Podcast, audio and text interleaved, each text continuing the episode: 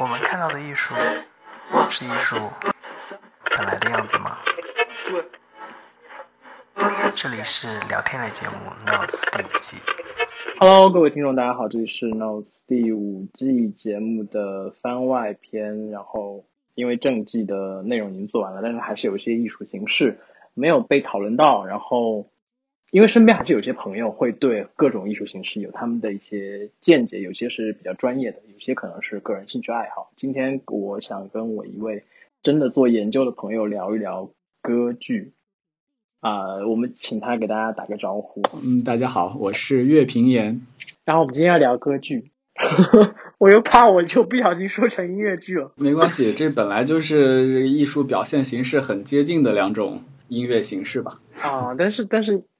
但是因为就是我不太懂嘛，其实我看音乐剧也看的不多，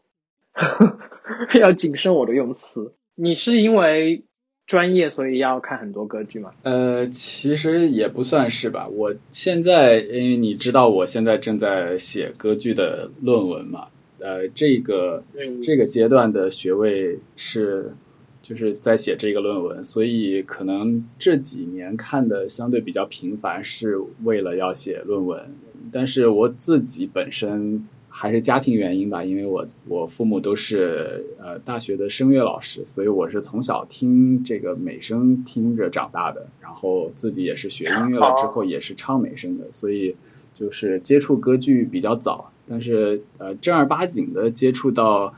呃完整的歌剧这种现场的演出啊和这种呃高质量的这些现场的表演啊，都还是挺晚的，到了中学以后了。但是小的时候从出生开始听就已经啊、天天听吧，就算是。所以其实你在你没有进行你的学术研究和这这方这个领域之前，你在听这个的时候，你现在去回想，你觉得你当时在听的是一种什么？因为肯定不会像现在这样这么能够清晰的去去去辨别你刚才说的那些，可以评判它的好坏，可以去欣赏它的内容和它表达嘛？那你以前听的是什么？其实你之前我们在聊这个想要做这一期节目的时候，我也在思考这个问题啊，因为我我要回答你呃关于歌剧其中的一些呃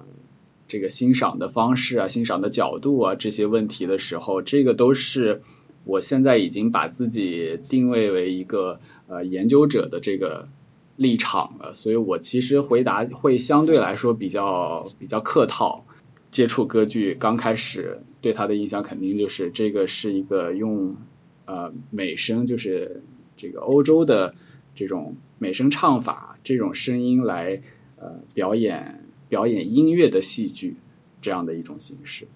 然后如果要是你你再让我以现在的角度来看的话，那就会再增加了很多这个歌剧的各个层面的一些呃文艺形式。所以它，所以到现在为止，就是还是会比较严格嘛，就是它那个范围，就是一定是用某一种范围内的唱法，然后在舞台上进行表演的才是，就不然它就不能叫歌剧。其实也挺，就是在我们的环境里边，尤其是在中国，在尤其是在大陆啊，因为我们国家接触歌剧这个形式，还是更多是在建国后，然后尤其是到改革开放之后，越来越多的国外的剧团进到中国，包括中国的一些到欧美留学的一些学声乐的一些留学生回来之后，组建乐团啊，组建歌剧院呀、这样。然后我们接触到的其实还是相对比较短的时间，所以在中国这个歌剧市场里边，大部分人接触到的都是呃特别多的作品，都是这些意大利的这些什么呃普契尼啊、威尔第啊这些大的歌剧作曲家的作品，所以我们的印象当中，对于歌剧的印象就是啊，应该是用意大利的美声唱法来演唱的。这样的一些作品，尤其是这几位浪漫主义时期的作曲家的一些代表作，什么《茶花女》啊，什么呃阿依达呀这样的一些作品。但是其实歌剧太丰富了，就是它在全世界的发展都呃有自己本土化的一些表达。方老师，你是不是有点紧张？你说我吗？对啊，是啊，你这个问题其实是很大的。不是因为我刚才感觉你说话有点提着气。没有没有没有，那那我是我多虑了。呃，我知道这个问题很大，因为因为怎么说呢？其实我今天跟你聊天，呃，一方面是想问一些问题，但是另一方面从我个人角度来说，就是我真的是非常不懂。我唯一至今听过的一场歌剧是歌剧吧，然后一定要谨慎，我觉得可能是音乐剧。听的真的不是的话，我也可以说不定我也可以跟你说出来，你也许今天就知道了。啊啊，是是是，那次去呃意大利旅行的时候，在那不勒斯的剧场，然后听的那个《窈窕淑女》呃，是音乐剧，对不对？你听的是谁的《窈窕淑女》吗？嗯，你看，我就是非常不知道。就是后来就是呃有奥黛丽·赫本演过的那个版本的舞台版，所以它是一个歌舞片，是吧？我因为我们其实就是不不光是你啊，就是中国有很多听啊、歌剧的一些观众，包括听音乐剧的一些观众，其实是没有特别好的办法能够把这两个东西区分的特别清楚的。其实你让我要说歌剧是不是一个就是纯粹以美声唱法来演唱的，那我现在刚刚回答你这个问题的时候，我就说了，其实你在现在的定义来看，歌剧在我们这个年代发展的已经是有打破了很多很多界限。它在不同的作曲家手手下，它都可以用很多形式来写。美国的二十世纪最最牛的一位作曲家，这个伯恩斯坦，他写的音乐剧跟歌剧其实是几乎没有什么太大界限的。有的作品你可以让他用歌剧的这个版本来制作，它也可以同一个作品再以音乐剧的形式来制作，所以所以其实没有那么大的界限了。但是如果要是你在欧洲看的，比如说这些老牌的剧场，这个什么斯卡拉呀、什么英国皇家呀这样的一些歌剧院，他们更多还是喜欢演那些传统的歌剧作品。你比如说像这些美国人比较喜欢搞的这一种打破界限的这样一些，可能就会相对少一点点吧。斯卡拉的那一场我没去看，因为我觉得我肯定听不懂，所以我就没有去。我我我知道谁去了，但是我我经过你刚刚的那个描述，我大概自己有一个 成型的感觉了，因为因为我突然想起来，就是呃，你可以先你可以先官方给我回答一下，我觉得因为虽然我可能懂了，但我觉得我描述就是我自己去表述出来，不一定就是听众能够明白我说的是不是对的。我我不确定你看的是哪一个版本啊？它是那个 My Fair Lady 那个对吗？嗯，片名对对对对对，不是剧剧名剧名对对。就是赫本也也拍了这个电影的版本嘛，对吧？对对对，嗯，它是呃，正常我们以这个传统的眼光来看，它应该还算是音乐剧，算算歌舞剧的这种形式吧，因为它更多是不是在歌剧院来表演，它更多是在 Broadway 那种那种音乐剧的剧院，就是相对比较就比大的那些歌剧院要稍微小一点点吧。原来有区别啊！有区别，因为歌剧院可能，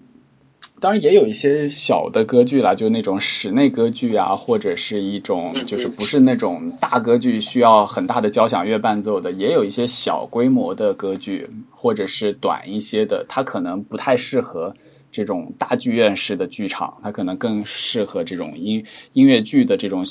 中等大小的剧场。但是大部分的我们就刚刚我跟你说到的，尤其那些意大利的浪漫主义时期那些作曲家的那些作品，他们那些大歌剧还是会比较喜欢在这种很大的大剧院里面演演出，因为你在大的剧院里边是很看这个人的功底的，是比较能看出他的美声唱法是不是，因为你知道美声唱法它不用话筒嘛，所以你如果在大的剧院里边是需要你真正用这个。美声唱法的那个气息来这个塑造你的声音，让你剧院里的每一个角落都能听得非常清楚你的唱词。像音乐剧呢，它用一方面用话筒，一方面它也很大程度需要这个通过呃声光电呀，通过舞蹈呀来来这个增加舞台上的表现力。所以它其实不太喜欢那么大的剧场，因为大家还是想看得更清楚这些人的舞蹈和。表情什么的。这么一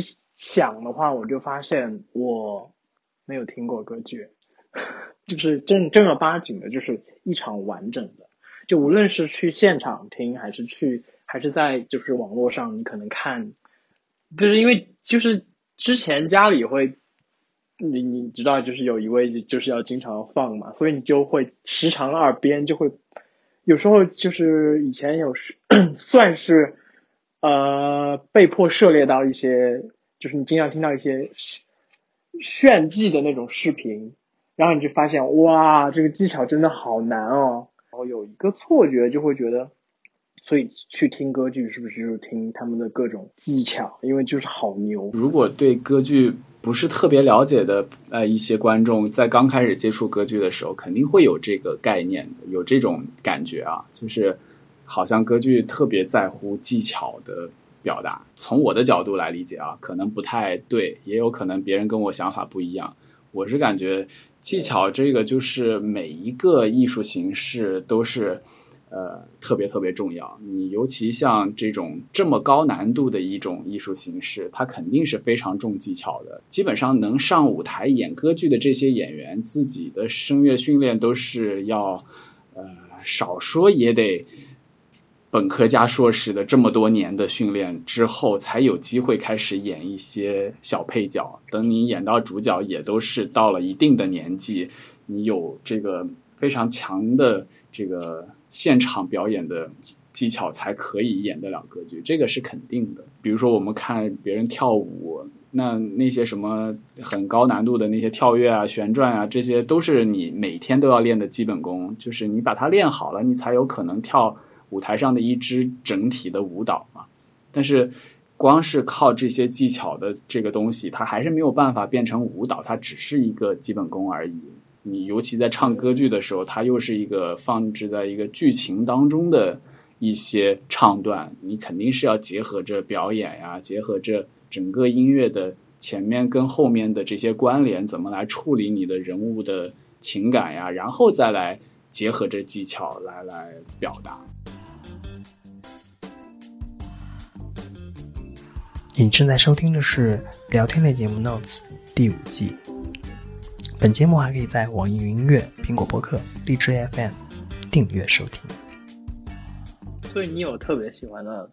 歌剧明星吗？就无论是以前的还是现在的，有。你会不会说出来的和我唯一认识的是同一个人？我我喜欢的太多了，我这个人很博爱 啊，就是没有那种不像网球的明星你那么偏爱一支，是不是？其实就跟我喜欢这个网球明星是一样的道理，就是我有最喜欢的人，是因为我最喜欢他的整体对于这一样运动的理解，就是不只是看他的成绩，更多是看他的。呃，综合对于这一项艺术的高度的理解，然后像歌剧这种东西也是一样，我肯定是有自己最偏爱的某一种声音和某一种这种表表演方式，肯定是有这样的人的。但是我不太想要 现在这么这么，就是用这种方式去，就是去把它。对，我我我知道，就是这个行业里面要接触到很多很多这个圈子里面的人，所以这个公开场合说话，我得稍微小心一点。一个剧目当中的，比如说某一个剧剧目，你在不同的场合演出的时候，某一个人的演出的版本我最喜欢，肯定是有这样的人的。你比如说这个，我我想你可能有听到这个名字，有一个美国的女高音，二十世纪最出名的一个女高音玛利亚卡拉斯，然后还有像那些什么这个。呃，欧洲的这个三大男高音，你应该有有听过这个这个头衔对吧？这样的，那就是典型的呃超级明星效应了。他不管是在在全世界任何一个角落演出，他们都是这种票房的保证。然后，当然他自身的也是艺术水准很高，所以他才有这样的明星效应。就是我们这个国内现在有一个非常非常。呃，有明星效应的一位歌唱家叫石以洁，你有听说吗？在成都见面的时候，你知道我那一段时间正好在做这个《红楼梦》在中国巡演的那个采访吗？当时的那个《红楼梦》在美国首演和在中国在有一些城市的演出的时候，那个演贾宝玉的那个男高音就叫石以洁。我刚才稍微搜了一下，我发现他他他也的确演过很多，就是就是那种很出名的剧。他就是呃，像中国的这种歌剧演员，在国际上其实很多，但是能在那些大的国际剧院里边演男一号的，呃，还是屈指可数吧。他就是其中这个年轻一代的代表人物了。很多人不是不太知道怎么去欣赏歌剧嘛，就是可能很多人听音乐剧都已经很很少了。虽然这样说好像有点贬低音乐剧的意思。你们业界，你们业界会有觉得音乐剧是相对比较轻松简单的一种音乐舞台形式吗？相对歌剧来说，我只能代表我，我不能代表别人。当然，我也会有听到一些这样的声音了，就是大家会觉得，因为歌剧已经被。这经过这这四百四百来年的这个发展，已经发展到了极高极高的艺术高度了，所以大家会觉得其他的这种音乐跟戏剧结合的这些表现方式，跟歌剧在这个艺术水准上是没有办法对比。我自己是演唱这个歌剧出身的嘛，所以你唱过了之后，你知道在演唱这一件事情上。这个技术难度跟音乐剧的演唱和跟流行音乐的演唱这些东西，在技术难度上还是我自己会有这样一个先入为主的这个概念。其实还是看你的心态吧。你这个看歌剧跟看音乐剧和呃听这个摇滚音乐会、听这个什么，包括什么什么迷笛音乐节这些，它其实。都有自己不同的欣赏方式，他自己的那个艺术表达方式也不一样。其实你你非要拿这个艺术形式来评价一个谁高谁低，其实是很容易先入为主的。我这样讲你能接受吗？不存在能不能接受，听众能不能接受的问题。你不要不要不要有心理负担呐，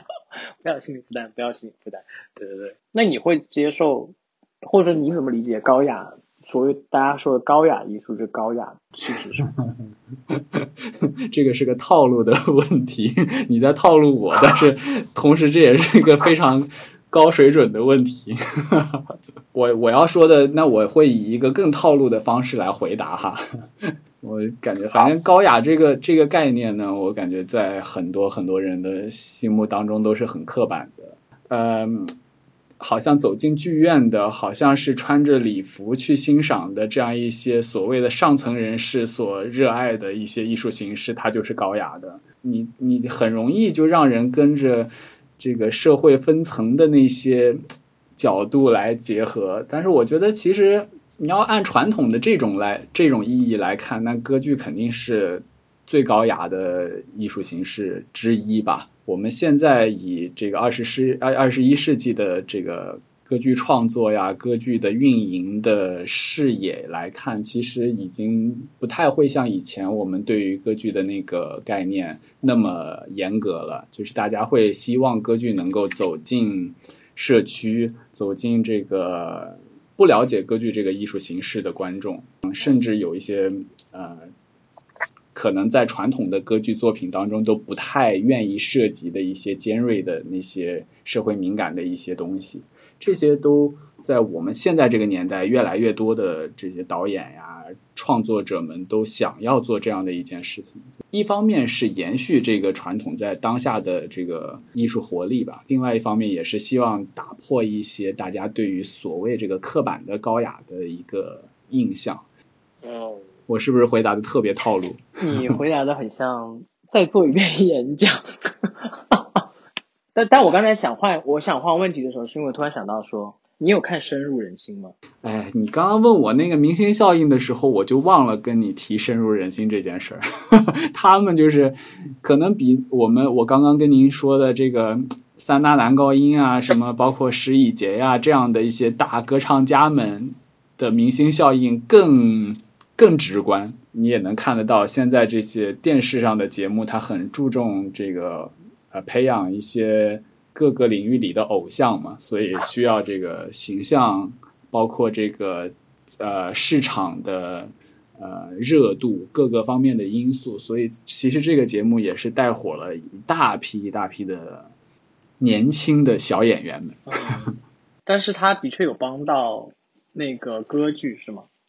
就是在某种程度上来说，市场效应的这件事情需要市场来检验的，而且需要长期的时间检验的。你现在的这个明星效应这件事情是很直接啦，就是他们这些人在自己的社交媒体上都一下钻出了几十万、几百万的粉丝，呃，稍微打开一些心态吧，就至少有年轻的观众愿意，因为他们不管是因为颜值也好，不管是因为他们的偶像效应也好。都至少愿意看他们的这些节目，最出名的那些演员，可能还是音乐剧的演员为主，就是歌剧演员。嗯，因为我刚刚也跟你讲了，歌剧它的这个训练时间和呃，对于声音的这个塑造要求是特别特别长的一个周期，所以参加这个节目的演员年还是相对年轻吧，他们可能现在还没有到。大部分还没有到歌剧演员的这个地步，还是在一个学生的阶段。你会觉得对于这个行业来说，什么样的状态是一个好嗯相对好的状态？就是对于现在现代社会来讲，嗯，因为当你走进一个歌剧现场的时候，你除了去欣赏舞台上的一切，你周围的观众也好，或者说你你你去抢票，你去购买。你去做选择的时候，你听到身边的一些反应的时候，这些东西可能就是社会的一个基本反应。因为我不了解这个行业的现状，我也不是很清楚，所以我其实想问一下你们是怎么看的？我我就是觉得你这个问题其实特别，就是不管是在你的这一个类型的节目当中也好，或者是在一些很学术的或者很正式的那种研讨的场合，这种类型的问题都很重要。其实就是，当然我没有直接的发言权，我不是一个纯粹的歌剧行业的局内人，我只是现在是以研究者的身份来来回答这个问题。呃，现在这个阶段其实就是机会跟挑战都并存的一个状态了。我我刚刚也在讲嘛，有这个挑战，其实也是因为，呃，现在我们的这种。新媒体时代啊，或者是这种很泛娱乐化的一些呃媒体内容，或者说呃一些创作的时候有嗯有一些边界吧，就是我们的环境其实对创作其实是有一定的束缚的，就有一些创作的艺术家其实不是那么敢于每一个作品都。竭尽全力的去充分表达自己，那这样的作品其实有的时候呈现出来，观众还是会觉得，其实现在的观众因为接触各种各样的艺术形式的机会太多了，因为这个手机啊一一些媒体的原因，大家的审美都会越来越开放，所以你如果要是一个作品有很多的束缚，没有办法让别人到现场听的时候有这个共情。那大家对你这个欣赏，就我就只是看一看这些长得好看的演员们，不需要真的花两个小时、三个小时，甚至更长的时间在音乐厅里去听完整的。所以，如果有人问你，很直接的问说说说说说，我为什么口吃？说，嗯，我我我我没有听过歌剧，然后我想去欣赏一部歌剧。你有推荐的吗？可能如果要是真的是想要接触歌剧，逐渐的来认识这个艺术形式，肯定还是要打，首先是要打开自己的一个心态，不能呃一上来就把它定位在所谓的高雅艺术，它就是某一种应该呈现出来的那种高雅的形象，然后包括唱法这个。我刚刚说这个美声唱法这个事情，其实也是因为你在歌剧早期发展的时候用这个啊美声唱法来演唱，大家对它的概念就是应该是某一种呃标准化的所谓的科学的发声。但其实现在的这些创作，我们现在这个年代的创作有好多，比如说我们中国的一些作曲家在写当代歌剧的时候，他其实在选演员的时候，不见得会选。呃，一定是定位在美声唱法的演员了，所以可能接触歌剧的时候，就是 open mind 之后会容易一些，可能就不会一上来有那么抗拒的心态。所以，如果真的有人问我刚才那个问题，你一般会给他回答这就是刚刚那段话吗？还是你可能就会真的给他具体说某一个剧？嗯，如果要让我推荐的话，我还是觉得你你可以一开始欣赏一些轻松一点的，就是文本也好，声音唱法也好，都是相对轻松一点的一些作品。比如说那些浪漫主义时期的一些喜歌剧啊，或者是呃这个美国二十世纪后半叶的像伯恩斯坦的那些带有一定音乐剧风格的这种歌剧啊。感谢收听本期节目，这里是聊天类节目《Notes》第五季。本节目还可以在网易云音乐、苹果播客、荔枝 FM 订阅收听，每周三更新。我们下周见。